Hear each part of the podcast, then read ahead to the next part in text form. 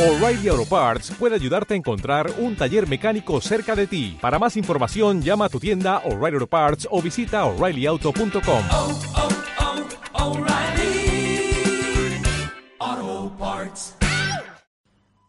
Son las 3.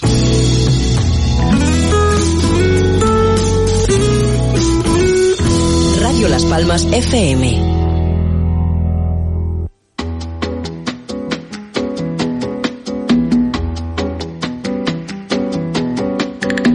Comienza Sin ánimo de incordiar, un espacio de diálogo para el análisis de problemáticas de interés general, donde pretendemos buscar vías de solución a los retos de nuestro tiempo.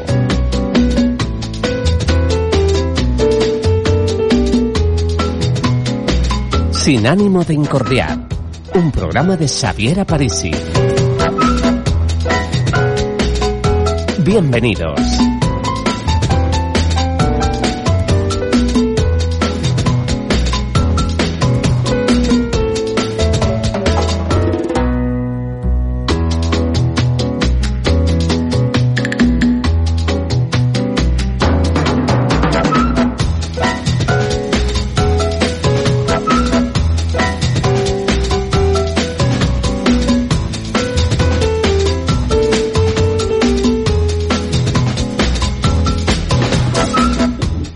La locomotora no se va a parar sola.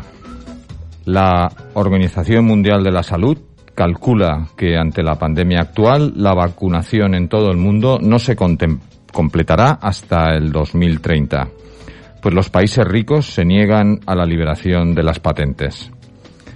Con la que nos viene encima, en España, con el año nuevo se implanta la obligatoriedad de un nuevo aparato del todo inútil para la iluminación de, emergen- de emergencia para los vehículos, que supondrá un notable aumento de consumo de recursos naturales y de plásticos y pilas altamente contaminantes. En Canarias seguimos esperando a la vuelta de nuestro arregla todo, el turismo masivo y barato, mientras los índices de empobrecimiento y exclusión se disparan. El negocio lo anega todo. Gobernar para los poderes fácticos, esos a los que no les importan ni las necesidades de las poblaciones ni los límites de los ecosistemas, nos ha traído hasta aquí. La incoherencia entre lo que se dice y lo que se hace no se puede seguir consintiendo. Y la inconsciencia culposa tampoco.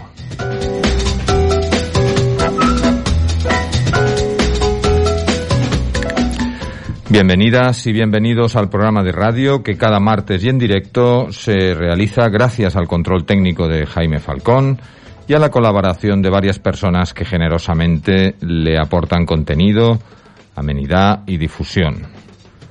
En el programa de hoy, como es habitual, empezaremos con la emisión de las noticias del café y el queque, escucharemos el magazine y en el tema de la semana vamos a tratar de los residuos sólidos, de su gestión, procesamiento y alternativas, con un invitado que sabe mucho de ello, con Julio Muñiz, químico en depuración de aguas.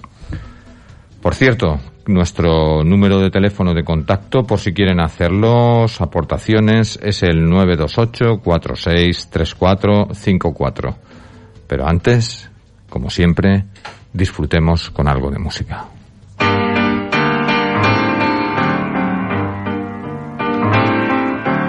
Via, via, vieni via di qui. Niente più ti lega a questi luoghi, neanche questi fiori azzurri. Via, via, neanche questo tempo grigio, pieno di musiche e di uomini che ti son piaciuti. It's wonderful, it's wonderful, it's wonderful. Good luck, my baby, it's wonderful, it's wonderful, it's wonderful. I dream of you, chips, chips. Do do do do do, chiboom. Do do do do do, chiboom, chiboom, boom. Do do do do. Via, via, vieni via con me. Entra in questo amore buio, non perderti per niente al mondo. Via via, non perderti per niente al mondo. lo spettacolo d'arte varia di uno innamorato di te. It's wonderful, it's wonderful, it's wonderful. Good luck, my baby, it's wonderful, it's wonderful, it's wonderful. I dream of you. Do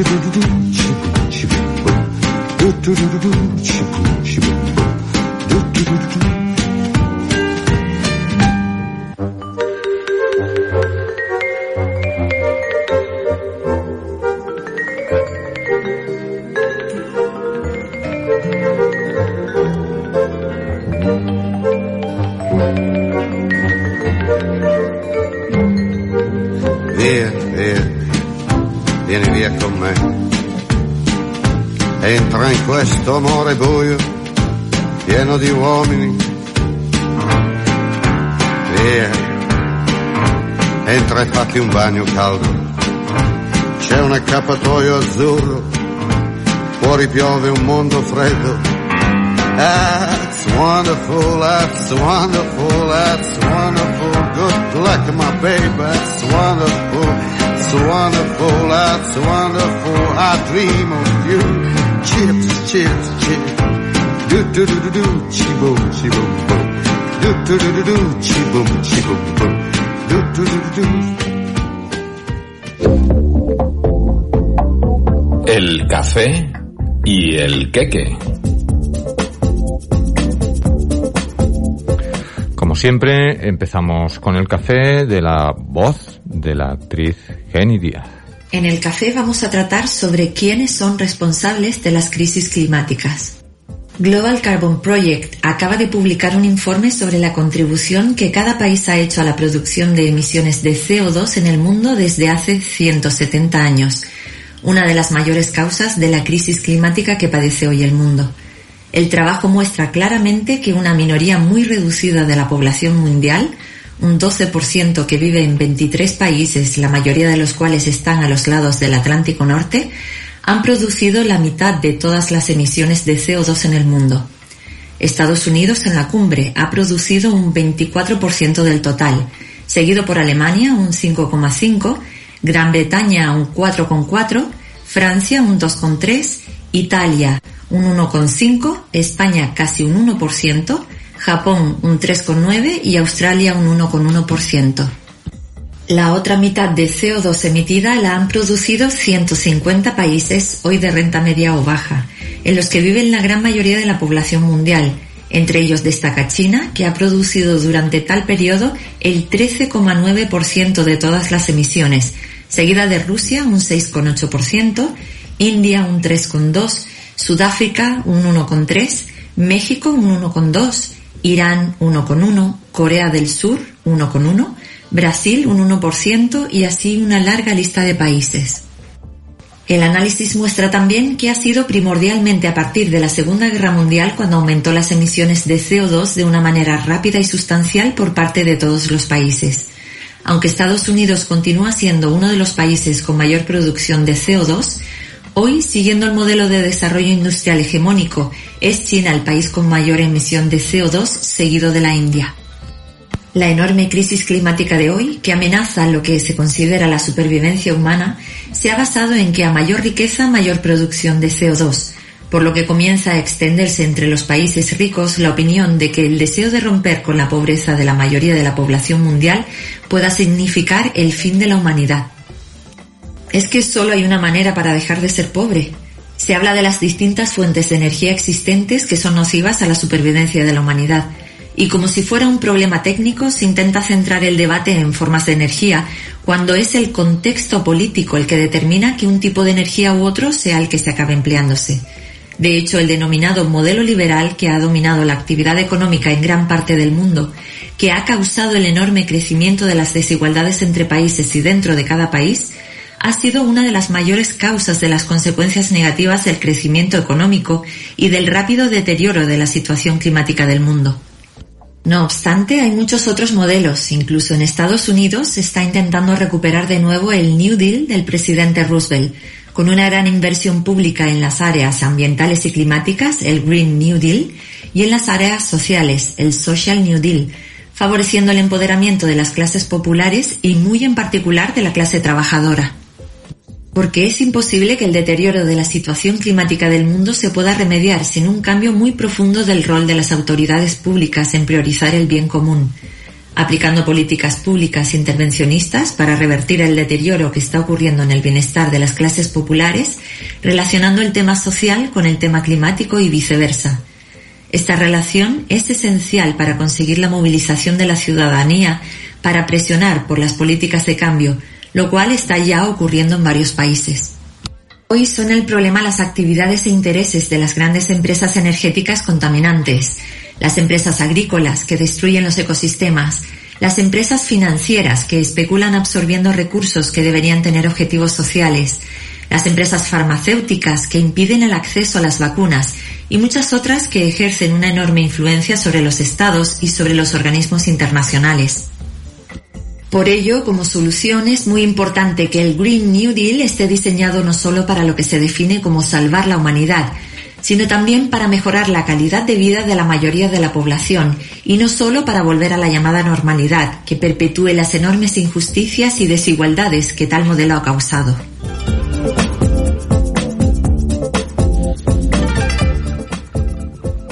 Bien, no deja de llegarnos información contrastada, relevante, por distintos medios. Y el diagnóstico siempre es el mismo, ¿no? Llevamos pues unos 200 años o así como mucho de inicio de, la era industrial y, y desde que empezó a coger eh, capacidad de desarrollo y crecimiento pues pues como en otros aspectos de la historia de la humanidad, ¿no? Los países más adelantados entre comillas, ¿no? A las tecnologías de la guerra y en los medios de la paz para desarrollar básicamente industrias son quienes son quienes han, han causado el estropicio mayoritariamente del cual estamos recogiendo todo el mundo las consecuencias.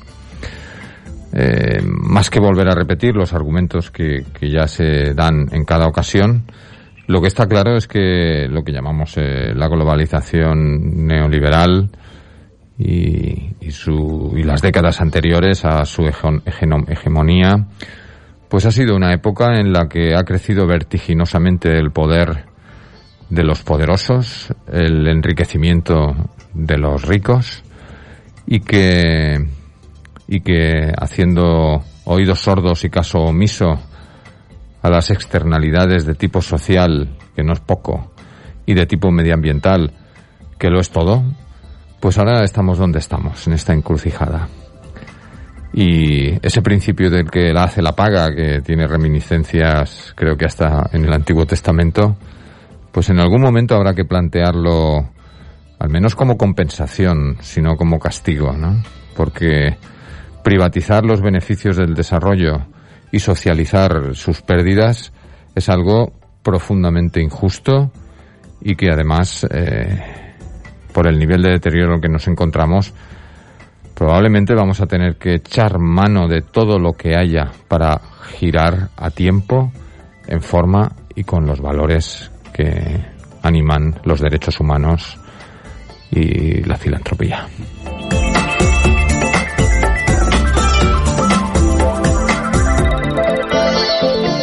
Que vamos a dejar claro que la soberanía industrial o resort vacacional es una decisión política. En los años 80, la industria española representaba el 27% del valor total de la economía, generando el 23% del empleo del país. Estos sectores, a pesar de los positivos datos que arrojaban, sufrieron un paulatino proceso de desmantelamiento y vieron reducido su peso en la economía nacional hasta representar poco más del 10% del total del empleo en 2016.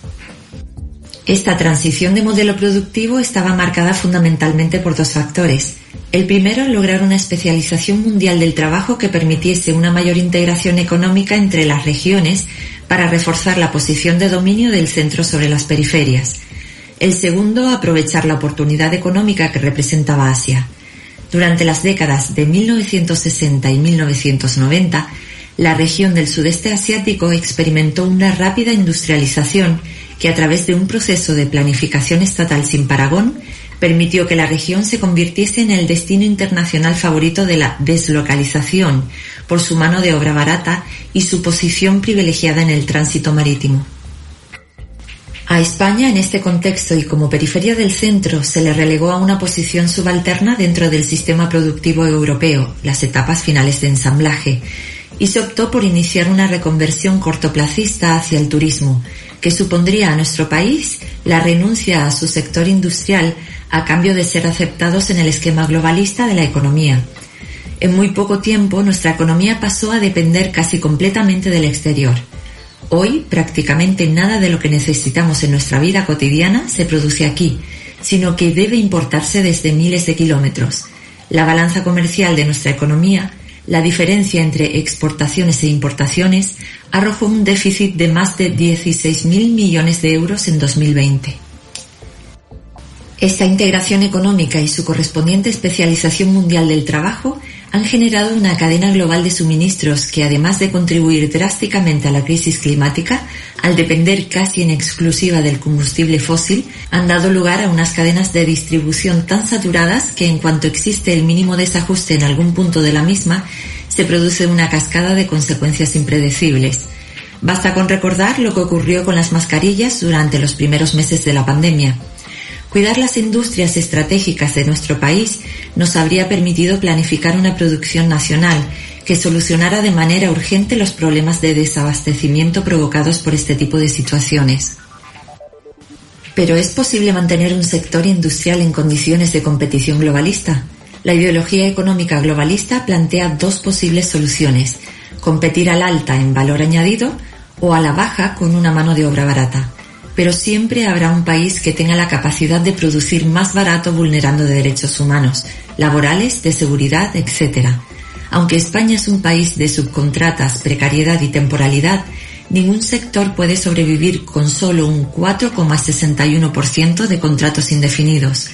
Las investigaciones básicas o aplicadas son necesarias, pero no revertirán por sí mismas esta situación. Las principales economías del mundo no tienen completamente abiertos todos sus sectores estratégicos al libre comercio mundial. El plan estratégico vigente del Departamento de Comercio de Estados Unidos establece la seguridad económica como una cuestión de seguridad nacional, buscando un equilibrio entre la apertura comercial al exterior y la protección de los sectores más vulnerables a la globalización. Debemos dotar a nuestros territorios de un tejido industrial que funcione como elemento fundamental de redistribución de la riqueza, basado en el potencial productivo y en la fuerza de trabajo de que dispone nuestro país.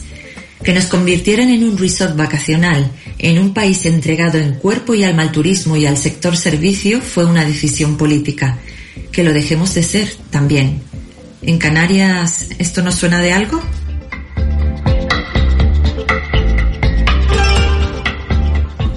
En fin, matices, bosquejos, indicaciones de por dónde no y por dónde sí. Eh, dicen que, visto lo visto, todo el mundo es listo, pero empieza a sorprender que tan alegremente se haya se haya maximizado una parte de las oportunidades que ofrece este mundo, este, este distorsionado mundo, y que en una jerarquización férrea, centro-periferia de las economías y de los centros de poder, se haya ido adjudicando dependencias y especialidades eh, a dedo. Eh, algunos recordamos cuando en el Estado español y sobre todo en la península había había importantes empresas públicas que se encargaban de industria pesada, y de distintos niveles de concreción de, de mercancías industriales y como sabemos no es la falta de capacidad ni siquiera la falta de competitividad lo que determinó que desaparecieran lo que ahora echamos a faltar a cada tramo, ¿no? Porque porque los grandes cerebros grises que decidieron que solo tenía que haber una gran fábrica en todo el mundo y que tenía que estar evidentemente en un lugar determinado y por lo tanto a muchísima distancia de muchísimos lugares donde el consumo y las necesidades de, de dotarse de estos servicios son perentorias e incluso excesivas, ¿no? Pues también estamos acabando de haber escuchado que, un 14% de la humanidad a todo a todo meter es responsable de la mitad de la contaminación del planeta. Pero bueno, aquí en Canarias parece que, que no hay esa cultura porque desde los tiempos en los que trabajaba para las metrópolis y con una, una férrea economía colonialista y por lo tanto con una dualización social escandalosa entre propietarios de tierras, aguas y medios de transporte marítimo y el resto de la población que tenía que vivir de, de lo que diera esa, ese diseño, pues luego la fase de, de Puerto Franco también permitió por vía de, de no grabar con impuestos un flujo de, de bienes y personas notable. Pero ahora esa cuerda se nos va terminando. Mm, que seamos un paraíso turístico es cada vez más una ficción, no porque esto no sea un paraíso, sino porque el concepto de turismo masificado, barato, desde muchísimos cientos o miles de kilómetros de lugar de residencia original a, aquí a las Canarias, pues nos está dejando petrificados. Y cómo no, sigue estando pendiente el conseguir un aseguramiento básico con recursos endógenos, capacidades endógenas y con consumo local. Eh, así que seguiremos con este tipo de noticias, tanto en lo que tienen de animoso como en lo que tienen de preocupante.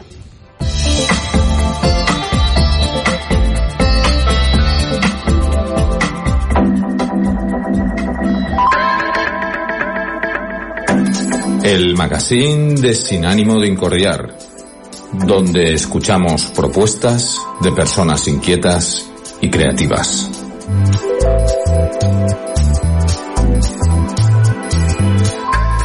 Hoy no se lo van a creer, es Onofre Jerez quien nos aporta su pensamiento en torno al nuevo municipalismo que requerimos. Buenas tardes. El artículo de hoy se titula El municipalismo en tiempo de COVID. El COVID parece que quiere formar parte de las estructuras sociales que dibujan nuestras relaciones de convivencia. Ante ello, no queda otra que combatirlo seriamente y a nivel mundial o admitir las intenciones del virus. En la actualidad estamos en la segunda opción.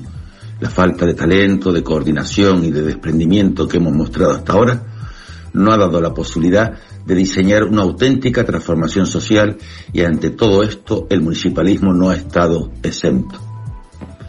El municipalismo, primera administración de combate de lo público, sigue el paradigma socioeconómico que se está desplomando, caracterizado por una toma de decisión donde no se hace una auditoría del gasto municipal, no se planta cara al coste político, no se eliminan proyectos redundantes, no se invierten elementos antiinflacionarios que den margen a las microeconomías locales como son la vivienda, los parques eólicos, los parques solares, la revolución energética de los tejados, la carencia de movilidad y accesibilidad, peatonalización de calles, aparcamientos disuasorios en barrios, o sea, sin renovación urbana, sin tampoco digitalización en lo público, ni visos de empoderamiento del desarrollo rural que se encuentra dentro de sus términos municipales.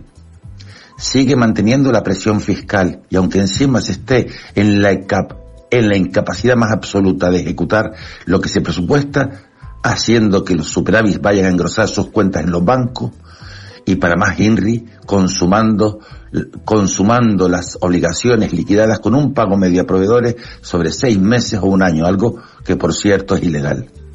no coordinan con la ciudadanía más vulnerable sus derechos en una situación tan alarmante como la actual, no configuran equipos técnicos para gestionar el ingreso mínimo vital, las ayudas a pymes y autónomos, ni, la ni a la dependencia. Cuestión que no solo mitiga la situación de sus ciudadanos más desfavorecidos por la crisis epidemiológica, sino que supone una inyección de dinero para el propio municipio. Se calcula entre 10 y 15 millones de euros dicha inyección monetaria para un municipio en torno a los 100.000 habitantes. Además de la reducción en costes sociales que eso también conllevaría. La otra senda, la de la aceptación del irrefutable nuevo modelo socioeconómico como consecuencia de las múltiples crisis que estamos sufriendo en este principio de siglo, la económico-financiera, epidemiológica, las crisis naturales y la imperiosa necesidad de construir una sociedad en justicia social, viene determinada por otra mirada bien distinta. Y ahí encontramos a algunos, algunos municipios que han apostado por darle bola con verdad a la gobernanza democrática implementando todas sus dimensiones, el buen gobierno y sus componentes, la probidad, la honestidad, eh, la honestidad y responsabilidad en, en, el ejercicio de la gestión de lo público, la eficacia y la eficiencia, la buena administración de este, el gobierno abierto y su dispositivo axial, la transparencia y la rendición de cuentas, y el gobierno relacional y su exclusivo mecanismo, la participación ciudadana. Desde estos postulados, revisar el gasto, reducir el coste político, eliminar todo lo superfluo, es un todo crear un escudo social que atienda sus competencias en los ámbitos de la inclusión social y la cohesión social y un escudo microeconómico que tenga en cuenta la imposible situación que sufren en la actualidad los autónomos y las pymes de sus municipios, una conclusión lógica. Pero la complejidad de la situación social que está, que está aterrizando entre nosotros demanda un liderazgo con muchísimo más talento que el mostrado hasta ahora.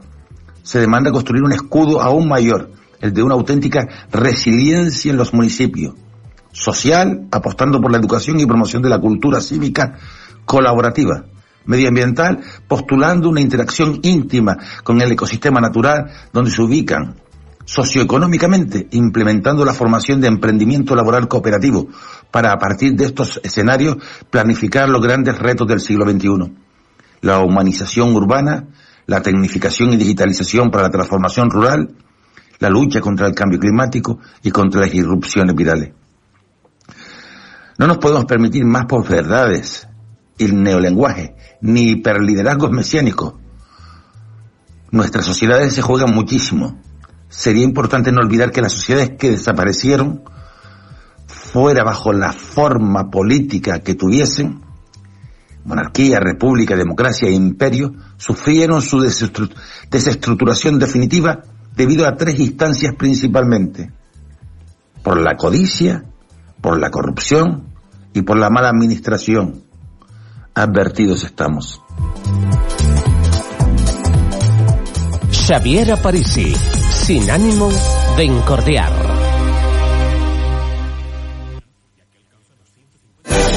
Rulando por los comercios de terror Feria del Comercio en la calle los días 11 y 12 de diciembre de 2021. Zona comercial de terror con talleres, animación y sorteos. Organiza Ayuntamiento de Terror y Hace Terror. Financia Cabildo de Gran Canaria. Consejería de Industria, Comercio y Artesanía.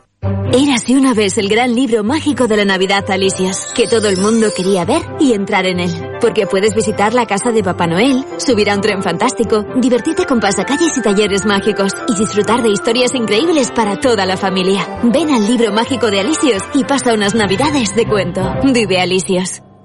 No tienen que venir en barco ni en avión. Esta es su tierra. Aquí nacen y aquí crecen, esperando que los elijas a ellos como te gustaría que te eligieran a ti. Gran Canaria, me gusta. El sabor de nuestra tierra. Consume productos de Gran Canaria. Financia Cabildo de Gran Canaria y Cámara de Comercio de Gran Canaria. En los centros auditivos audio me dejaron probar innovadores audífonos durante 30 días y luego decidí quedármelos. Por fin logro entender todas las palabras cuando me hablan. He recuperado mi calidad de vida. Vuelvo a oír bien. Audio está en Arucas, en la calle Alcalde Enríquez Piti 13, frente al ambulatorio. Pida cita en el 928 26 928 26 Audio, la solución auditiva para la vida. Este jueves, 9 de diciembre, Radio Las Palmas en directo desde la Villa de Moya. Te esperamos en esta sintonía y en la Villa de Moya para contarte todo lo que se va a inaugurar este viernes 10 de diciembre con motivo de la Navidad 2021 en Moya. Con el saludo de quien te habla, Dulce María Facundo. ¡Feliz Navidad!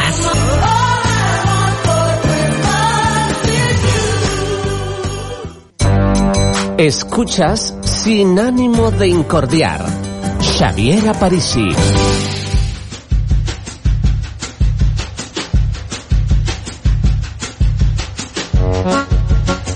Y vamos con el tema de la semana y aquí sí, aquí sí que está Eduardo, que hoy ya le ha costado un poquito llegar, pero está donde hace falta cuando lo necesitamos. Bienvenido, Eduardo. Hola, buenas tardes, Javier, buenas tardes a todos. Un placer estar aquí de nuevo una semana más.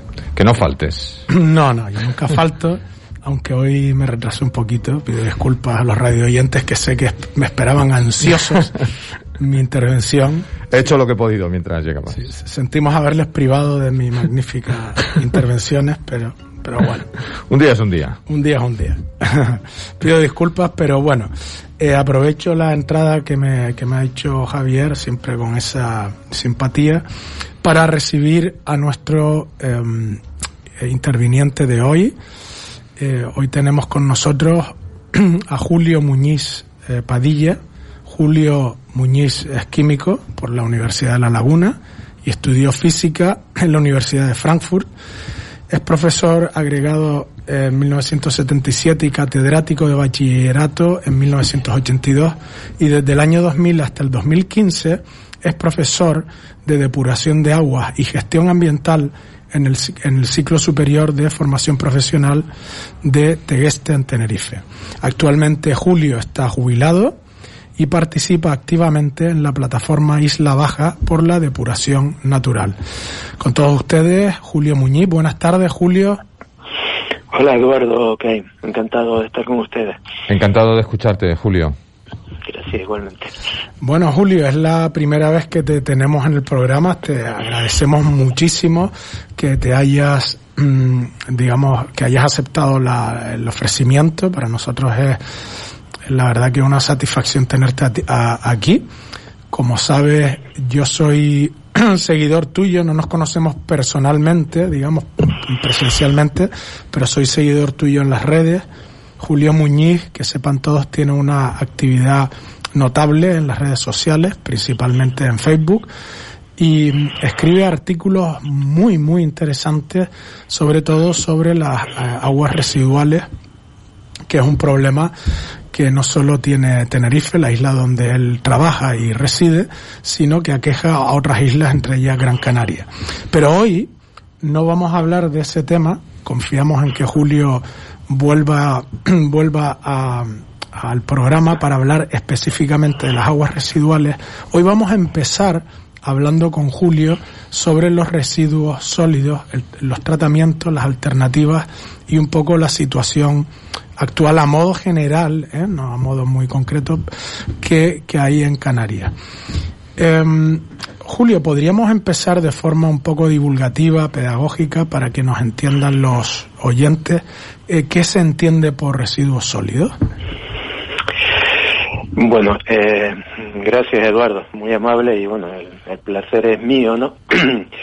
eh, como dijiste, soy un viejo profesor jubilado y cuando uno se pegó casi 40 años dando clases, eso de hablar es como, como una necesidad y por eso estoy todo el día, pues de alguna manera, eh, manteniendo la, la docencia en el Facebook y en blog y por ahí, ¿no? Bueno, eh, metiéndonos ya en cuestión. El concepto de residuo es un concepto, por supuesto, cambiante, ¿no? el residuo, todo el mundo entiende que es la parte negativo que nos sobra de algo, ¿no? Pues sería residuo la cáscara de la naranja, ¿no?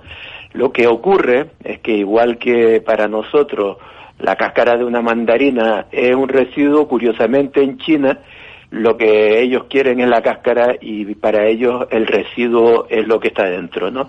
Es decir, el concepto de residuo es muy relativo. Todo depende de lo que eh, hagamos con los materiales y para, eh, para concentrar claramente esta idea diré que lo que hoy, mucho de lo que hoy, la mayoría de lo que hoy nosotros consideramos basura, en realidad son las menas del futuro inmediato. A nadie se le hubiera ocurrido hace unos cuantos años pensar que, los coches, que casi todos los materiales metálicos que encontramos actualmente en la sociedad provenían de otros aparatos que habían sido desguazados. Hoy por hoy ya prácticamente se, extrae muy poco hierro eh, de las minas porque la extracción de hierro es más cara que el hierro que tenemos de la chatarra eh, si lo regeneramos. Por eso, el concepto de residuo está, eh, igual que otros tantos, por ejemplo, en Canarias el agua, está muy asociado con el concepto de energía. Es decir, residuos, los residuos son materiales, los materiales cuando se pueden transformar en cosas útiles dejan de ser residuos para hacer eso, cosas útiles. Todo depende de la cantidad de energía que le queramos meter encima, ¿no?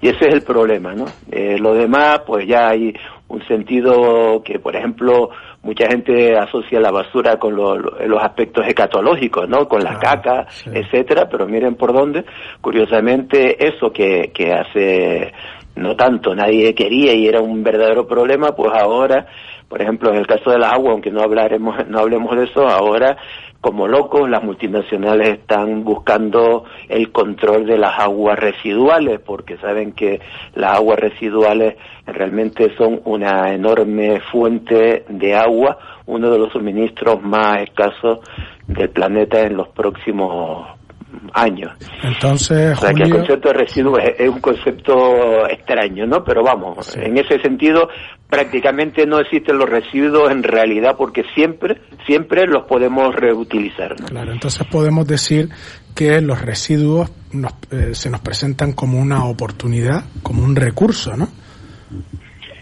Sí, claro, eh, sí, claro, ese sentido, te oigo, te oigo muy bajo, la Ah, verdad que me está costando un poco escuchar a, escuchar abajo. Los residuos, el concepto ese que sea oportunidad, ese, ese, ese sentido utilitarista, es, el, es posiblemente uno de los mm, aspectos más curiosos, más interesantes y posiblemente más malvados de los propios residuos. Eso, que se le pueda sacar valor es lo que está haciendo que ahora eh, algo que, que no debería ser un problema está eh, realmente siéndolo, ¿no? El control, el interés y por qué eh, los residuos se están utilizando, se están eh, están generando los problemas que están generando en la actualidad, ¿no? Muy bien. Eh, ¿Me oyes ahora mejor, Julio? Sí, ahora sí, Ah, ahora perfecto. mucho muy mejor bien. recuerdo. Mira, iba a pasar a la siguiente pregunta, pero eh, me dijiste algo que ha quedado rondando en mi cabeza y te lo tengo que preguntar. ¿Puedes explicar, por favor, eso de las mandarinas chinas? Porque me he quedado con una curiosidad. Es decir, nosotros consideramos que el residuo es la cáscara y, y- y, digamos, el, el- el- el- la riqueza está en la carne, de la, en la fruta, ¿no? En los chinos es al revés. China- ¿Puedes explicar Sí, por en eso? China, bueno, tengo un amigo, Carlos Rivas, que vive en China y, y él le sorprende. En China las mandarinas se utilizan exclusivamente por la cáscara, ¿no? Para extraer el aroma. Aceites esenciales y esto, ¿no? Eh, Y entonces en los chinos tú pasas por ahí, bueno, me imagino que no se enterarán mucho, pero eh, vas por ahí y entonces, bueno, pues como todavía hay mucho trabajo manual, pues lo ves, la, eh, todavía hay muchos sitios donde las naranjas, las mandarinas, las pelan por toneladas, ¿no? A manos, ¿no? Y entonces van dejando, van dejando eso, lo que nosotros queremos y vas por ahí y dices, oye, dame y te, te puede llevar 20 kilos de mandarinas peladas a tu casa. Fantástico. resolviendo un problema. Fantástico. Y gratis además, ¿no? A lo mejor hasta puedes cobrar algo por, por reducir la masa. Todavía- de- Hasta ahora, hasta ahora me dice mi amigo Carlos que, que era gratis, pero claro, Ya. ya le han visto ya el negocio ellos, seguro. ya los chinos se están dando cuenta. Ya, han visto que hay primos que se comen lo de dentro Eh, y eh, dicen igual, esto... que, eh, igual que aquí con, con las aguas residuales, lo que a Sí. nosotros era un problema, pues ahora como que, Claro. que, que locos, están como locos, SUE eh, y bueno, SACIR, movillón de empresas por controlarlas, ¿no? Sí, eh, te Algo quería... ten- te algo quería- tendrán. Te quería hacer una pregunta al respecto de los problemas y de los contrasentidos que hay en cuanto a- al tema de los residuos sólidos. Lo que sí que tenemos un problema evidente es de colmatación de basuras, ¿no? De vertederos. O Sí, sea sí, que a pesar claro. de que estamos hablando de todo esto, eh, la inercia de la administración y de las empresas es lo que a mí me sobra al vertedero, ¿no? No hay, no hay esa conciencia, Claro. ¿no? Es que el problema, el problema de los residuos, especialmente en una isla, si hay lugares donde, donde los residuos son verdaderos problemas que, que necesitan una gestión muy especial, que cosa que aquí no existe, y que es uno de los dolores, grandes dolores de cabeza, entiendo yo que tienen en particular los cabildos de cada una de las Islas Canarias, eh, es el problema de los residuos porque si no los reutilizamos y no tenemos toda una enorme industria que utilice los residuos, como digo, eh, que son realmente las menas de, una infinidad de materiales, pues entonces, ¿qué hacemos con los residuos, no? Entonces, la solución la solución que han estado en- que hemos que hemos utilizado hasta ahora era básicamente eh, echarlo fuera, mandar, mandarle el problema a otra persona, siempre que para ello tuviéramos un petróleo barato que nos permitiera eh, exportar eh, a kilómetros nuestros residuos, enterrarlo, que ha sido una solución, eh, bueno, muy, muy usada y que ahora es un verdadero problema porque estamos contaminando todos los acuíferos con lixiviados Sí. enormemente tóxicos, etcétera, o bien una solución que se pretendió y que es un verdadero disparate, eh, y que en algunos lugares como en algunas islas eh, italianas y ahora mismo en algunas de las de las islas de Baleares que es utilizar los residuos como fuente energética, ¿no? Cosa que se usó, se usó en Dinamarca hace mucho tiempo, en los países nórdicos, y que ya lo han dejado completamente marginado, porque además de incrementar, eh, obviamente, igual que cualquier otro derivado del petróleo, porque no nos olvidemos que la, la mayoría, la mayor parte de los residuos son derivados plásticos o de sustancias que provienen del petróleo, pues además de generar eh, los problemas que te sabemos de emisiones de gases de efecto invernadero, además en, eh, quemarlo da lugar a los problemas con las dioxinas, con los furanos y otros y otras sustancias muy tóxicas, ¿no?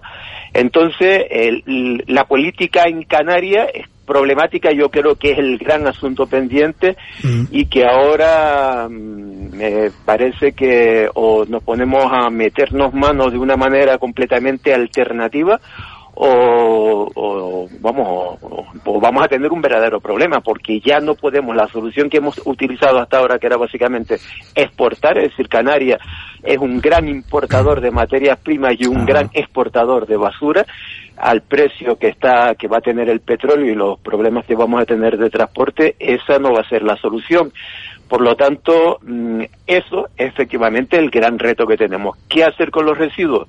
Eh, yo creo que vuelvo otra vez a la idea fundamental. Tenemos que pensar que los residuos deben ser materia eh, que tiene un valor intrínseco muy importante.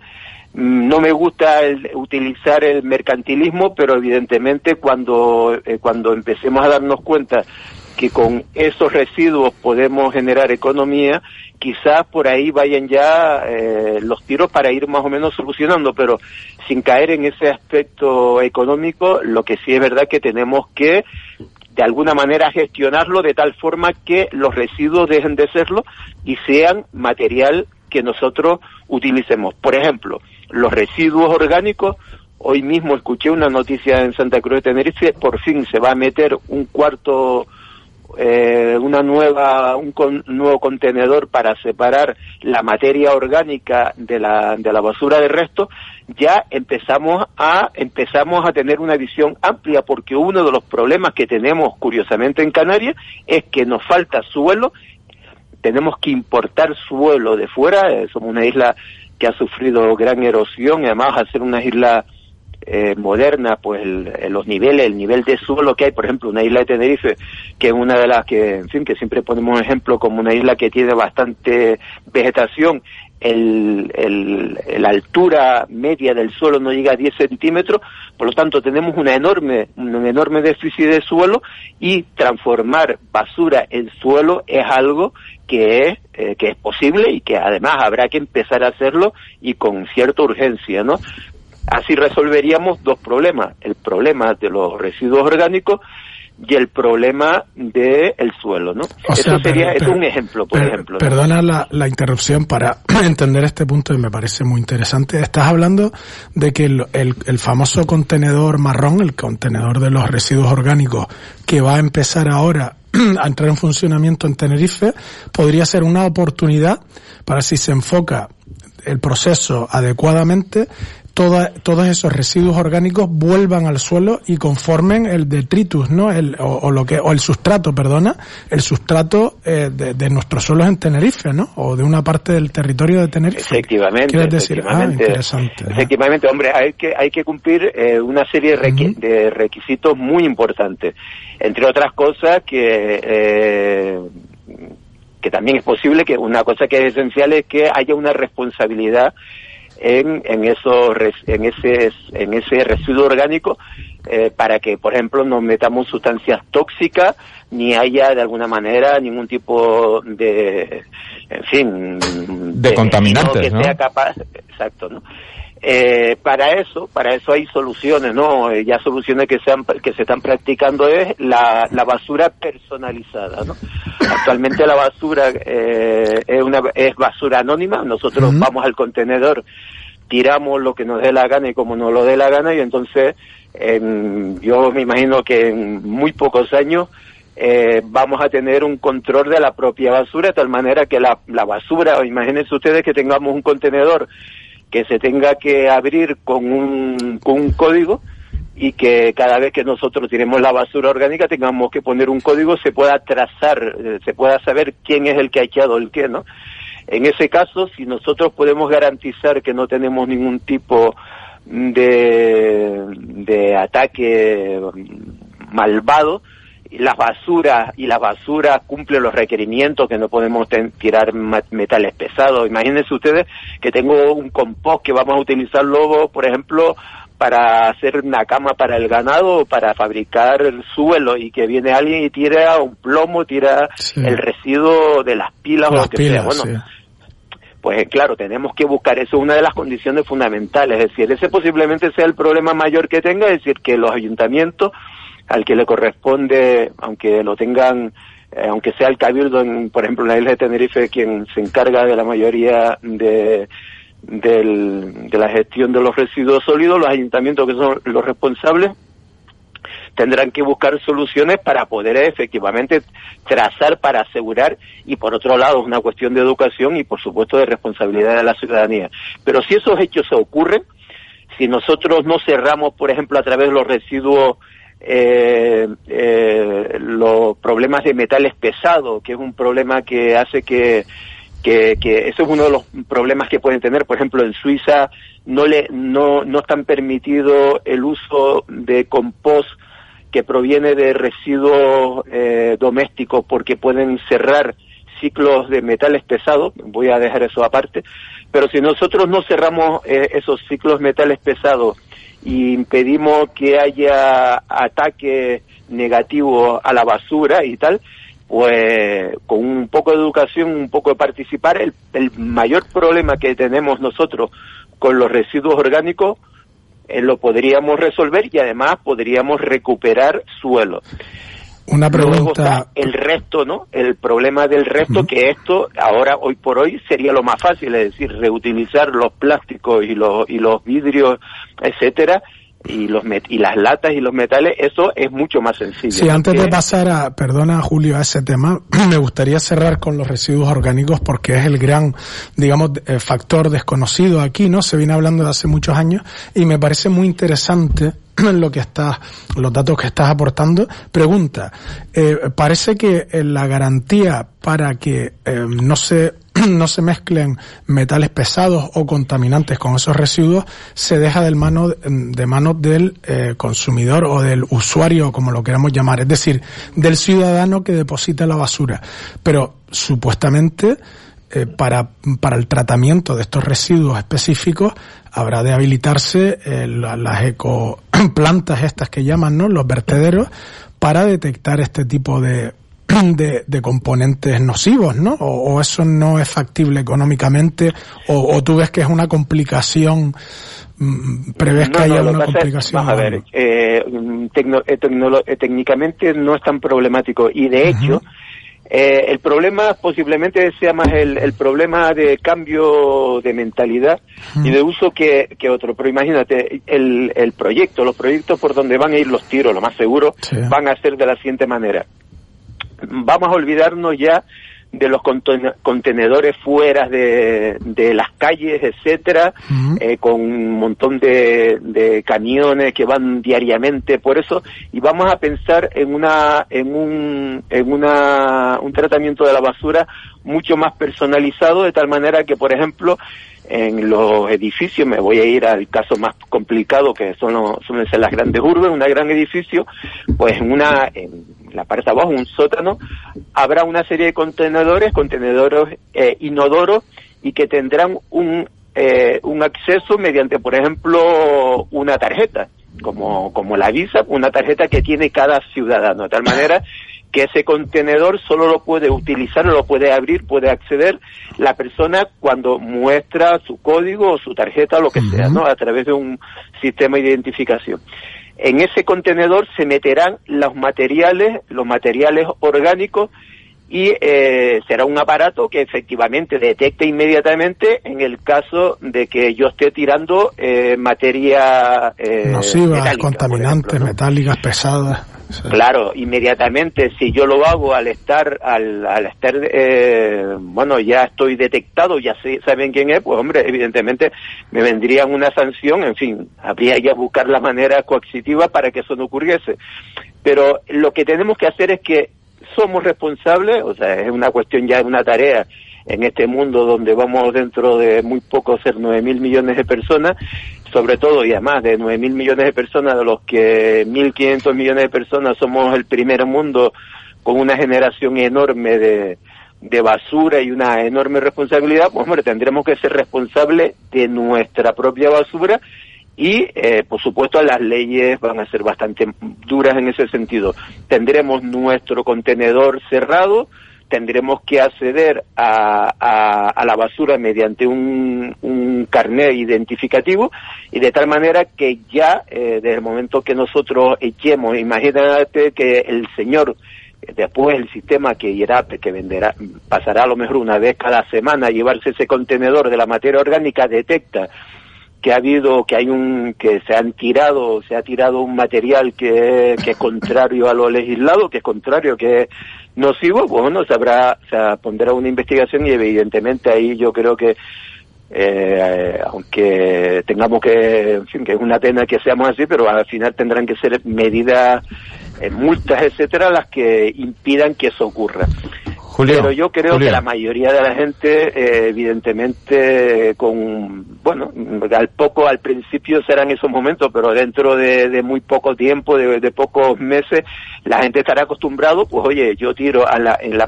en la materia orgánica exclusivamente la materia orgánica, es decir, la comida, las papas, las cáscaras, eh, incluso alguna sustancia, algún papel que se pueda tirar, porque en fin, también el papel puede ser materia orgánica, ¿no? Julio, perdona, Julio, Julio, necesito que nos escuches, porque como no nos podemos ver, queremos hacerte preguntas eh, que consideramos relevantes y necesitamos que, cuando oigas que te, que te llamamos que... Es que, no, es que no te oigo, claro, ese es el problema. Ah, ¿no? ¿No, no me oyes? Es que no, estoy oyendo muy bajito, la, es que lejos, ustedes apenas, lo oigo, pero perdón, ya me había lanzado, sí. Vale. Pues, bueno, si me oyes suficiente, quería comentarte una experiencia aquí en Gran Canaria, que no sé si tú tienes conocimiento, creo que ha sido una iniciativa del Cabildo, creo que el Ayuntamiento Capitalino y alguna de las organizaciones de defensa de, del sector agrario, se ha hecho compost con restos de poda, con restos de material orgánico de basuras y con lodos de depuradora. Sí. ¿Conoces una experiencia de esas características? Sí, sí, bueno, sí. Eh, con, lo- con los fangos de las depuradoras a los que se mezclan también materia orgánica. Sí, aquí también, de hecho, también en Tenerife se, se estuvo siendo, incluso se comercializó los compost que se hacían con de esa manera. Eh, Yo te puedo asegurar que aquí el Instituto de Calidad Agroalimentaria no permite ese uso, el uso de ese compost en las explotaciones ecológicas.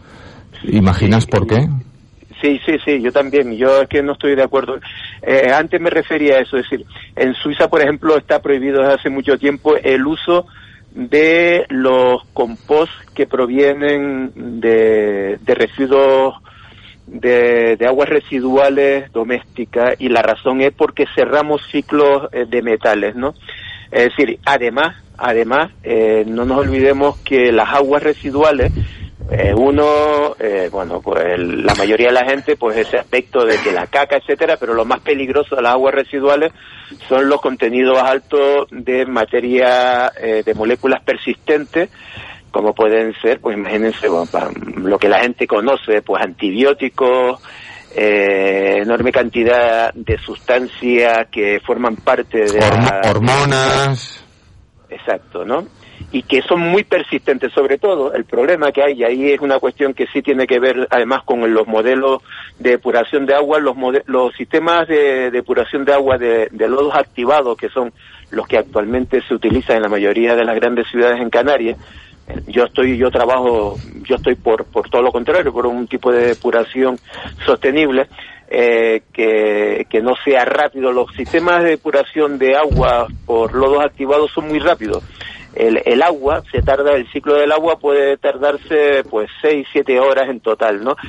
Eh, si bien en ese tiempo la materia orgánica, lo que se llama la, demanda biológica de oxígeno, el DBO, se elimina, se reduce, se reduce prácticamente en el 95%, los materiales, las moléculas persistentes, eh, no lo hacen y de hecho eh, los sistemas que, que tienen tiempos de retención del agua mucho más largos, de, de 7, 8, 10 días, son los que son más eficaces porque esas moléculas no se digieren de una manera simple como podrían ser los azúcares, las grasas.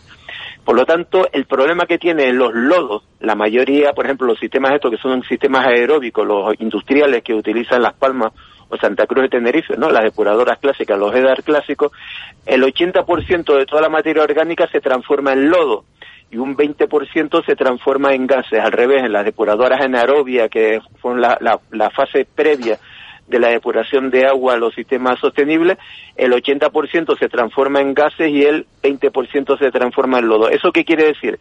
Que los de, lo- lo- la mayoría de estas sustancias que tardan mucho tiempo en depurarse se van a los lodos y esos lodos los vamos a utilizar después un sistema a través de su fermentación como compost vamos a tener un problema muy grave que es que estamos introduciendo en la cadena pues hormonas eh, un montón de moléculas disruptivas eh, y, y, por supuesto y también tóxicos no y además de metales pesados no Tu colega José Luis Perasa nos estuvo hablando de ello. Nos consta que además trabajáis en, en este tipo de, de alternativas a las depuradoras industriales y de, y, de gran admisión de, de, de recurso, quiero decir, eh, que procesan toneladas y toneladas de agua mal, por lo que estamos hablando, ¿no? De todas formas, volvemos... rápido más que mal rápido y ese es un problema evidentemente rápido eso por eso porque porque en fin bueno yo Por lo que estás, largo pero lo estás explicando, es decir, el- eh, hay un problema, es como la fermentación de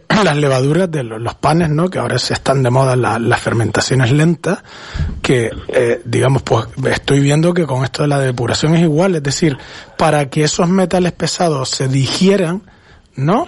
Las moléculas. bueno Las los metales moléculas. pesados Las los metales pesados es muy complicado Sí. digerirlo porque no hay no hay No tutía no, nada.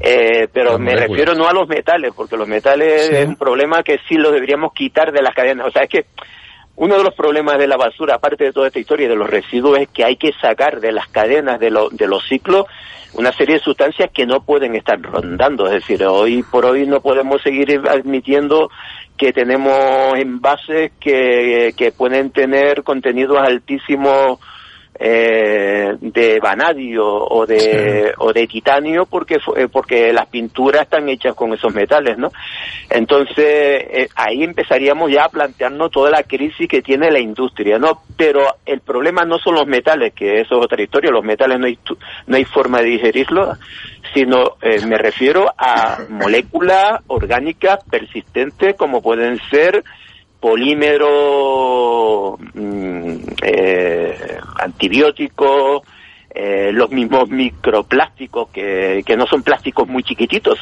son por ejemplo bifenoles, una serie de moléculas que son enormemente activas en cantidades muy pequeñitas y que para su gestión, para su metabol- eh, metabolismo, para su eliminación, necesitan por lo menos 15 días, ¿no? Y los hidrocarburos arrastrados por las pluviales cuando lógicamente en, lo- en las eh, calzadas, en las calles, en los coches van soltando aceite, restos de hidrocarburos, ¿no? Que se van a y el propio y el propio piche de la calle y el propio piche de la calle y entonces cuando llueve el agua es- arrastra todos estos elementos, el agua se desagua por los invernales y acaba en las redes de saneamiento. ¿No? Entonces, ¿eso, eso eh, estaría dentro de los metales pesados o estaría dentro de los persistentes? De las dos cosas, De las dos lógicamente el, el, el, el, el petróleo, uno de los problemas que tiene el petróleo es que el petróleo, incluso el petróleo vivo, que se llama mm, petróleo de índice biológico, contiene hasta un 5% de, de sustancia eh, de muy difícil eh, tratamiento, ¿no? Eh, sustancias totalmente muy poco biológicas, ¿no? Eh, su degradación es muy complicada, ¿no? Eh, bueno, el petróleo tiene el petróleo es una cosa, es, es es una mezcla donde efectivamente el 90% son hidrocarburos, pero tiene un 10% de sustancias que no lo son y que ahí están, eh, azufre, por ejemplo. ¿no? Julio, Julio, creo que estamos entrando ahora en harina porque eh, no solo se trata de hacerse cargo de lo que llamamos los residuos y de tomar en cuenta de que no son tales según y cómo los enfoquemos. Pero claro, estamos hablando de, de me- de metales pesados, estamos hablando de moléculas resistentes, también podríamos hablar de que de acuerdo, ¿no? imagino que tú conoces el libro este que se llama De la cuna a la cuna, rediseñando la forma en la que hacemos las cosas, que en inglés era Crade tu Crade, para mí fue muy esclarecedor en el sentido de que dice, vamos a ver, lo que es orgánico no puede mezclarse con lo inorgánico. Y ahora, por ejemplo, te puedo, una anécdota personal, llevo ya no sé si casi un año sin comprarme pantalones, porque todos los pantalones llevan el 90 o así de algodón y luego el resto de elastano. Cuando un producto mezcla dos tipos de materiales que uno es biodegradable y el otro no, lo que tenemos es un grave problema, ¿no? Evidentemente. Y tú has hablado de las pinturas, o sea que aquí que hacemos gala de hablar del otro mundo posible, lo que no podemos eludir es que así no lo vamos a poder hacer, que requerimos una legislación responsable, rigurosa, que impida que se comercie todo tipo de bomba de relojería medioambiental. Evidentemente, evidentemente. Lo que pasa es que eh, desde, desde el punto de vista incluso positivo, para no para no plantear un problema que no tenga solución. Sí, en plan eh, apocalíptico, que no es para nada nuestro rollo. No, no, no, pero que no. Es que realmente, fíjate que estamos abriendo una puerta importante otra vez a la recuperación de una serie de sectores, el sector agrícola y tal, es decir, el re- re- estamos recuperando pues la posibilidad de recuperar el lino, de recuperar el algodón, de recuperar una, una serie de materiales que los tenemos además muy cerca, que no hace falta todos esos kilómetros de la, de la gran industria de la exportación y que podrían generar una economía mm, próxima y, y muy inter, y muy interesante, ¿no? Con la que, en fin, eh, es una cuestión como como como ustedes están mismo hablando, como sabemos todos, básicamente más de cambiar nuestras formas culturales que de tener que buscar eh, soluciones eh, ingenieriles rarísimas, ¿no?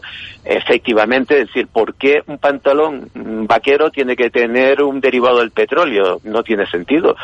¿Y por qué no podemos seguir fabricando? Aquí en Canarias tenemos lugares que se llaman los batanes, que indica que en su momento hubieron bateas donde se, se procesó el lino, eh, donde, bueno, no hace falta, en fin, tampoco vamos a fabricar todo nosotros, pero que tenemos un mundo próximo donde hemos tenido fibra, yo que tengo 66 años, en fin, yo nunca tuve en mi casa, se, se vendieron pantalones de telgar ni nada de eso hasta, bueno, hasta, hace, vamos, relativamente poco, ¿no? Y, y cuando éramos niños, pues toda la ropa era orgánica, real, 100% orgánica.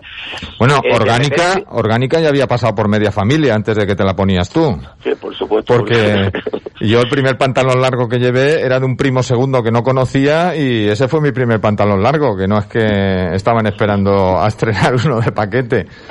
En fin, tú lo has dicho al principio de la conversación, que eh, hay acerías que se construyen al lado de los vertederos de metales, ya no se construyen al lado de las minas de, de material de hierro, ¿no? Y lo mismo ocurre con otro tipo de, de industrias que incluso en un archipiélago como el nuestro pequeño se podrían habilitar eh, sobre todo aprovechando lo bueno de, de, lo que llevan esas cosas que se llaman residuos o que se llaman embalajes, ¿no? Eh, esto es factible, ¿no? En nuestro archipiélago. Claro, no es que no solo sea factible, sino que es necesario. Vamos a ver una cosa, es decir, eh, pretender un mundo sin plástico es absurdo. El plástico es un material que, que cumple un, un, un rol muy importante. Si tenemos plástico eh, con lo que podemos nosotros hacer muebles duros sin necesidad de, talar bosque, pues habremos avanzado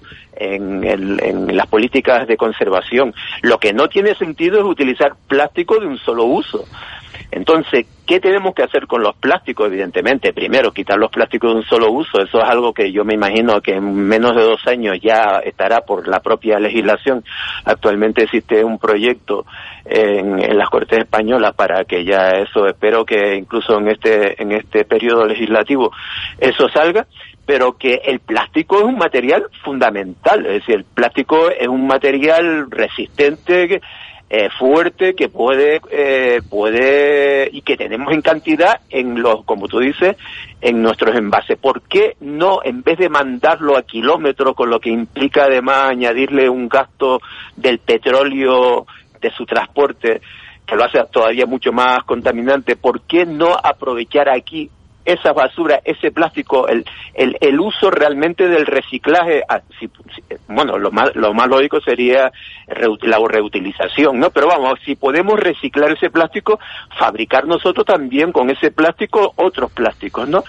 Eh, no hay que ser negativo. Ahora, lo que no tiene, lo que no tiene sentido es lo que tú antes estabas diciendo, es decir, ¿por qué las pinturas tienen que tener metales pesados y después con esa pintura nosotros vamos a contaminar una materia orgánica que impide su reutilización, hombre, eso debería estar efectivamente normado, ¿no? O sea, los políticos deben sacar, los representantes del pueblo deben sacar leyes que impida ya seguir ese negocio.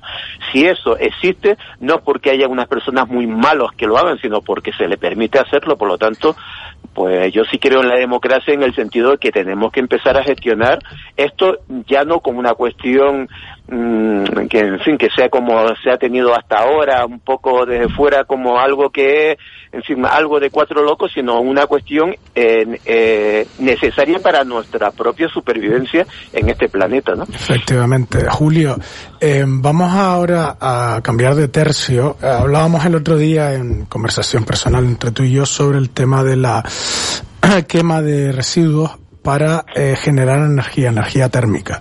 Esto es algo que introdujiste al principio de tu intervención de forma así un poco rápida, pero me gustaría profundizar un poquito porque sé, tengo, tengo conocimiento de que se está valorando esta alternativa aquí en Gran Canaria.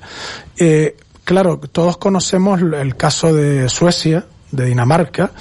Eh, ¿Nos podrías hablar de los problemas que está dando el, esta, esta alternativa de generar energía en Suecia, por ejemplo, con respecto al cambio climático, al transporte, etcétera? Sí, hay algo, a mí una de las cuestiones más, más me preocupan en, la sociedad y en la aplicación eh, científica es lo que es el reduccionismo, ¿no?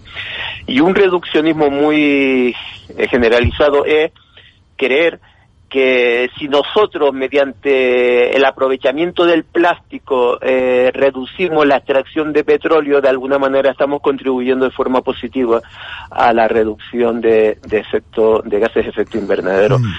Eso además de, ser falso, eh, realmente ya no solo es una, una falsedad enorme, sino que eh, donde se ha hecho eso, eh, se, está, se están teniendo unos problemas graves. Voy a ir eh, a explicar.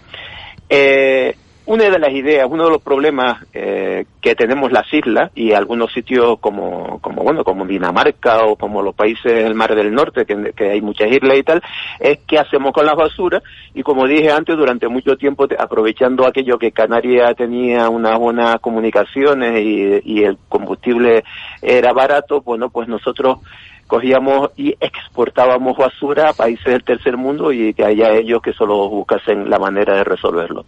Después se dieron cuenta que ya el precio ya de enviar plástico era muy caro y entonces mm, mentes entre comillas bien intencionados decimos bueno en definitiva el plástico es una forma de petróleo y es una forma de petróleo que tiene una enorme capacidad de arder si en unos hornos que yo, si yo meto la basura y le meto bastante plástico, es decir, por eso una de las soluciones que ellos veían es que toda la basura estuviera cubierta eh, con la bolsa de basura, lo cual es otro disparate. Eh, antes no dije que, que en estos que en estos nuevos contenedores de donde se va a gestionar lo, la basura orgánica no se puede tirar la basura dentro de un envase de plástico, eso sería volver a lo mismo, ¿no? Entonces, el uso de la basura, eh, cuando se mete en un horno, que es una especie de, motor de, gasoil, de eh, combustible sólido, ¿no?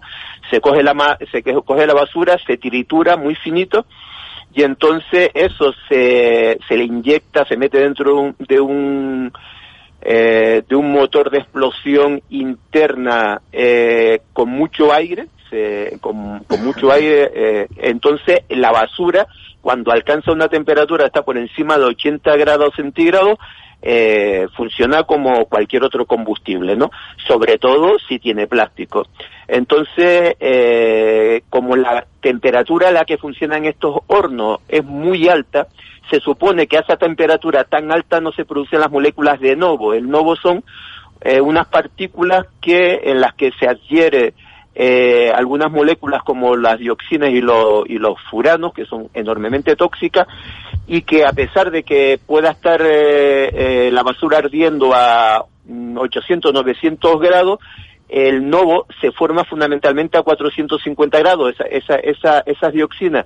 Entonces, estas personas que dicen que con incineradores de alta presión y todo este, esto que te estoy hablando, estos hornos, pues la temperatura que se alcanza supera los 1200 grados y no se produce dioxina. Entonces, parece que, que decía la gente, dice, mira, en una isla que tenemos un problema con el territorio y un problema con los lixiviados, que es lo que ocurre cuando se entierra la basura, una solución es quemarla y además aprovechamos, disminuimos nuestra factura de combustible porque así eh, lo que hacemos es, pues bueno, mm, gastamos menos petróleo para, para fabricar electricidad, ¿no?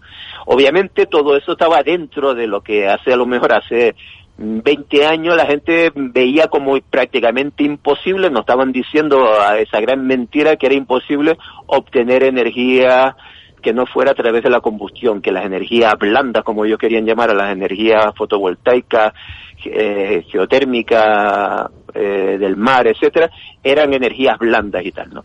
Bueno, el problema es que en los países, por ejemplo, esto se ha hecho en algunas islas griegas y se está haciendo en Baleares y se hizo, se hizo en Sicilia y tal, los países que empezaron a utilizar este, esta incineración para obtener energía térmica, para a su vez eh, calentar el vapor de agua y generar en, energía, eléctrica. en ciclo combinado, pues el problema es que al final lo que han tenido es que para poder generar suficiente energía eléctrica han tenido que empezar a importar, a traer energía de fuera. A basura de fuera. basura de fuera, es decir, es una cosa que es un verdadero disparate. Porque claro, es que, es que no tiene sentido que yo me tenga que gastar petróleo para llevar basura de un país a otro país para poder mantener este tipo de instalaciones. Dinamarca en su momento las tuvo y ya mm, prácticamente ya no queda ninguno de estos hornos porque ya eh, la generación de energía offshore que producen los molinos en, en el mar del norte eh, supera con crece toda la energía que se estaba fabricando a través de la incineradora, pero estuvieron 20 años generando este tipo de energía. Y por supuesto el problema de las dioxinas y de los gases que emiten a pesar de que ellos que se dicen que esa ese esa basura eh, incinerada a tan alta temperatura no los produce realmente se demuestra que también que los niveles de dioxina son muy importantes y todos los bosques y todo todo lo que está alrededor de esas incineradoras está prácticamente mustio, ¿no? Es, decir, esa solución es un verdadero fracaso. O sea, yo hoy por hoy mantener eso, yo sé que tanto el Cabildo de Tenerife como el Cabildo de Gran Canaria lo han planteado, es un verdadero disparate. Yo creo que ya no hay ningún político que se atreva a mantener esto como alternativa ni para el problema de las basuras ni para el problema de la energía en las Islas Canarias. O sea, el, el, en síntesis, eh, lo que sería un error sería eh, vincular el, el, lo que es la quema de estos residuos a la industria de generación de energía, ¿no? La, la, basura no se puede ni enterrar ni quemar. Eso deberíamos tenerlo como en el catecismo de las prácticas mínimas que debemos tener cualquier persona que, que, que, vale, entendido, entendido. Disparate total, ¿no? Julio, estamos hablando todo el tiempo del nuevo paradigma. Estamos hablando de lo que se denomina economía circular, que es tan prometedora como exigente, porque todos los casos que estamos tratando no es hacernos cargo de las basuras tal cual y empezar a darles vueltas a los, a los materiales, es que tenemos que empezar por una rigurosísima selección y por una legislación que impida que de cualquier manera y modo los bienes se embalen, se construyan, se mezclen. Mm, quiero decir que por tu manera de expresar las cosas, sí o sí necesitamos un cambio de paradigma, mm, más allá de las de las de las R's y más allá de, de tener conciencia medioambiental, ni la cantidad de residuos, ni el modo en que, en que se procesan. Yo hace muchos años me quedé con la boca abierta cuando me enteré de que antes de que llegue a los consumidores es donde se producen los mayores niveles de contaminación y de, y de uso de, de recursos que deberían tener uso más valioso, ¿no? ¿Estás con ello? ¿Estás de acuerdo con ello? ¿Tienes... No, no, estoy de acuerdo, pero bueno, además eh, tocaste un tema que es esencial. Eh, el concepto de economía circular es un concepto eh, que también el reduccionismo está haciendo que aquí muchos políticos ahora mismo en Canarias con el problema del agua, el plan, por ejemplo, hidrológico que tenemos en Tenerife, cuando se está diciendo que lo que se tiene que hacer el agua es a través de un proceso de economía circular regenerarla fijo, eh, hay un algo que es, eh, que es una falacia, es decir, la economía circular y lo que es la sostenibilidad implica evidentemente la reutilización siempre que se pueda de un recurso, siempre que el gasto en su recuperación, en su regeneración, en su reciclado, no genere mayor impacto ambiental que el, que el beneficio que puede tener. Por ejemplo, voy a hablar claro, en Tenerife, el plan hidrológico de Tenerife intenta aprovechar todas las aguas, eh, todas las aguas residuales, lo cual está muy bien, pero en unos sistemas industrializados, para lo cual todas esas aguas se tienen que mover mm, kilómetros y kilómetros, elevarlo a unas alturas de, de 200 metros donde se van a distribuir y el coste energético de la regeneración es tan alto, es tan alto que equivale al final dentro del proceso a el mismo coste energético así a, si utilizásemos, si fabricásemos agua por desalación del mar. Eso no es economía circular. Eso lo único que tiene unas ventajas que, en fin, que ya no voy a hablar de este tema, pues es un tema muy amplio y muy complicado y, sería, bueno, todo llevaría mucho tiempo, pero el hecho es simplemente que lo que ocurre es que unas empresas quieren acopiarse con todo el agua todo el agua porque, entre otras cosas, los ciudadanos vamos a tener que pagar eh, eso, que es una regeneración como si fuera una depuración, lo cual estamos obligados. Y entonces, pero si en el coste total para recuperar el agua nos gastamos más energía que si la, eh, que si la fabricásemos del mar, eso no es economía circular. Por lo tanto, los términos hay que tenerlo muy clarito. La economía circular implica que vamos a recuperar las cosas, pero sin generar gastos energéticos innecesarios. Por ejemplo, si el agua, evidentemente, la, el agua cuando llegan a nuestras casas tienen menos sales que cuando salen, porque, en fin, utilizamos la, metabolizamos las sales, sí. Metabolizamos y bueno, y además en Canarias que nos gusta comer pescado salado y papas zancochadas, pues el agua sale bastante salada.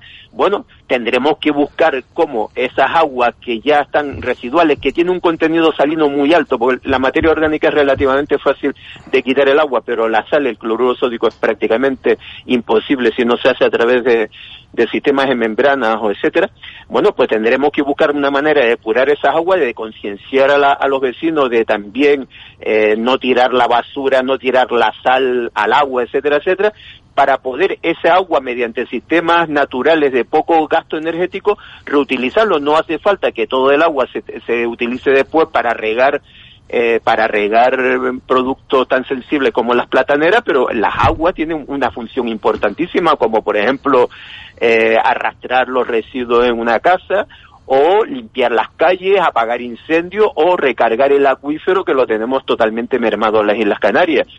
Lo que no tiene sentido es que yo para aprovechar un metro cúbico de agua me tenga que gastar 60 o 70 eh, céntimos de euro para obtenerla otra vez para poderla reutilizar cuando sabemos que las aguas, por ejemplo, las aguas que de manantiales que tenemos aquí, pues bueno, con un tratamiento mucho más barato, pues podrían ser mm, eh, útiles sin tener que meternos en esos gastos industriales energéticos. Con lo de con lo, de la economía circular sí, pero siempre que la economía circular no implique después gastos eh, enorme y sobre todo manipulación y, compra de patentes carísima, que es otro de los problemas que nos están metiendo aquí. Esto, en fin, en Canarias los cabildos pues desde que descubrieron la maravilla que era obtener agua por osmosis inversa del mar, etcétera, etcétera, se cree que con la tecnología resolvemos todos los problemas, pero claro, no, no ahora empezamos a darnos cuenta que el petróleo ya incluso en sistemas que hasta hace poco nos parecían baratos ya es muy caro, ¿no? No podemos no podemos seguir gastando energía para eh, tener economía circular. La economía circular debe llevar implícita el gasto mínimo de energía. Por ejemplo, utilizar la gravedad como sistema de impulsión de las aguas, etcétera. Por supuesto. Una de las energías renovables más eficientes que hay, la gravedad, porque realmente es una energía prácticamente de, de, de coste cero, ¿no? Ah, dejamos que actúe la gravedad, ¿no?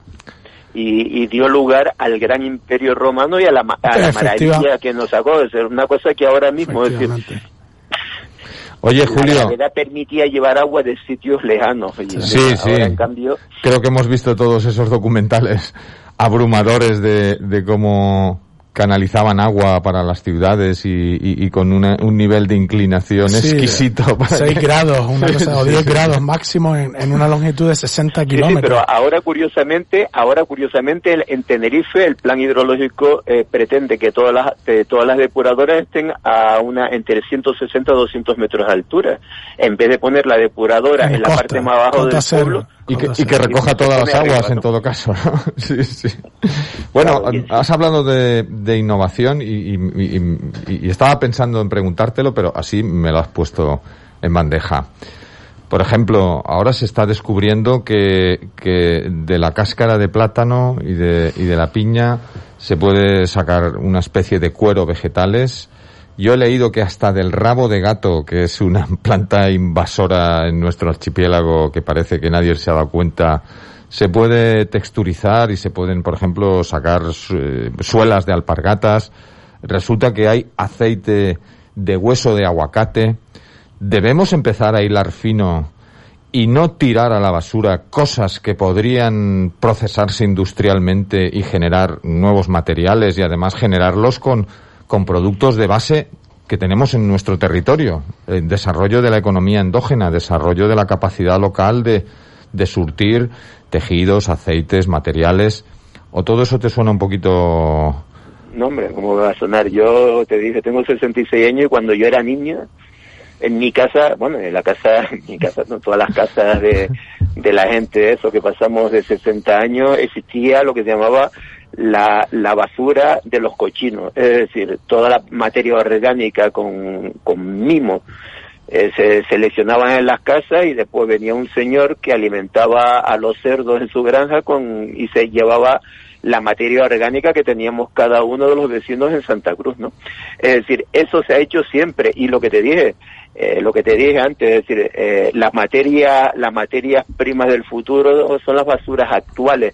Lo que ocurre es que en los años 70 de repente el precio del petróleo bajó por unas coyunturas y por un fin una una una unas cuestiones que ya en fin, son de otra índole y entonces de repente nos resultó mucho más barato la, la industria del pro, de, de, del protaporte de, de, coger las cosas de utilizarla una vez y no arreglar nada y en fin tirar todo es es absurdo es una es una cuestión de de, de nuevos ricos que nos ha pasado una mala factura, pero absurdo, es decir, en la inmensa mayoría del mundo.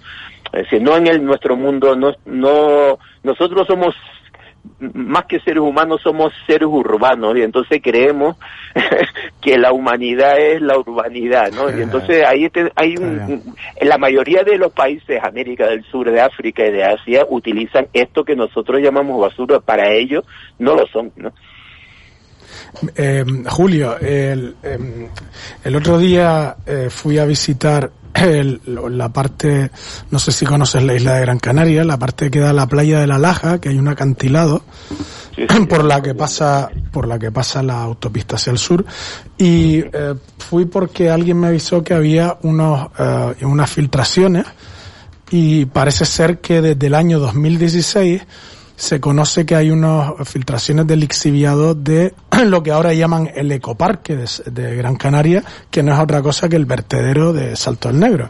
Pasa que ecoparque de Gran Canaria suena más suena sofisticado, pero tanto el ecoparque como el vertedero, que son el Dr. Jekyll y Mr. Hyde, es decir, son la misma persona, tienen el problema de los lixiviados, ¿no? no el nombre sofisticado no, no le quita para que tenga el problema.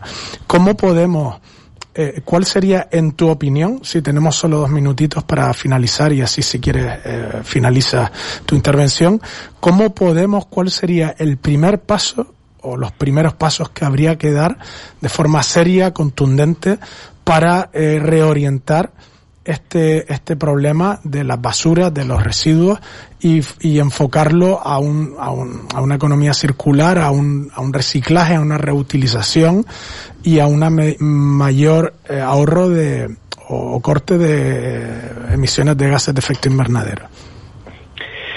Bueno, lo primero, eh, lo, la, eh, yo viví en Alemania muchos años, ¿no? Y, y, yo me acuerdo que en los años 80 se puso de moda, pues, utilizar lo que eran los antiguos vertederos en lugares de uso lúdico, ¿no? Montaña, uh -huh. me acuerdo cerca de Frankfurt, el monte de Cervelino, ¿no? Que es lo que después, veintipico años más tarde, se hizo tanto en el ecoparque de Las Palmas como aquí en el Palmetum de Santa Cruz de Tenerife. Es un disparate.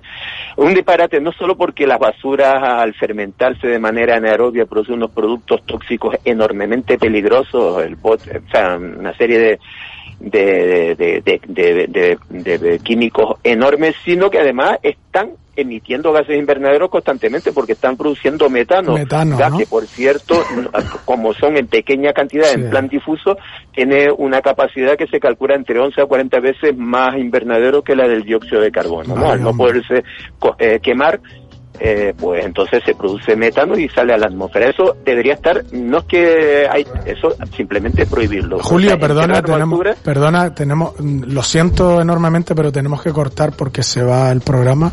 Pero discúlpame, pero mm, por favor volvamos a hablar porque nos hemos quedado con ganas de seguir dialogando contigo. Pues cuando quieran, ya saben que en dónde estoy, por mí encantado. Muy bien, muchísimas gracias. ¿eh? un, un abrazo Vale. y, Un abrazo. y muy agradecidos. Muchas gracias a Julio Muñiz Padilla. Y Vale, A nuestra audiencia, bueno, hasta la semana que hasta viene. la semana que viene. Venga, un abrazo a todos.